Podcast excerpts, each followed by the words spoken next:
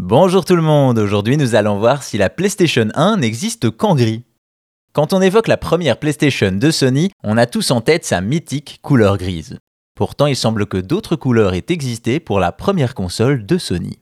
Habitué au gris avec la PlayStation, Sony a adopté le noir de la PS2 à la PS4, la PS5 étant blanche contrebalançant totalement avec les habitudes.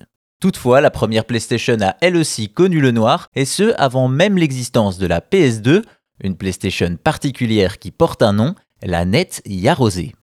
Cette console se présente donc comme une PS1, tout ce qu'il y a de plus classique, à part bien entendu sa couleur et sa texture. Cependant, ne croyez pas être passé à côté à l'époque, cette PlayStation n'était pas destinée au grand public.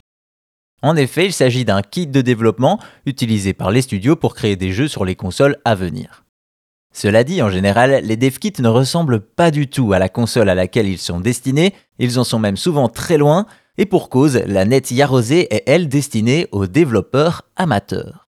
Ainsi, cette PS1 noire comporte des particularités, différents outils et fonctionnalités propres au développement de jeux, et même si ce kit n'était pas aussi puissant que ceux des studios permettant de plus petites créations, certains amateurs ont pu démontrer leur talent et même finir dans de grands studios. Cependant, l'autre particularité de cette PlayStation, c'est qu'elle est non zonée et on peut donc lire des jeux de toutes les régions et ainsi profiter de titres exclusifs. Une raison de plus qui fait de cette Netty Rosé une console très rare et convoitée par les collectionneurs qui peut atteindre des prix très élevés sur le marché de l'occasion.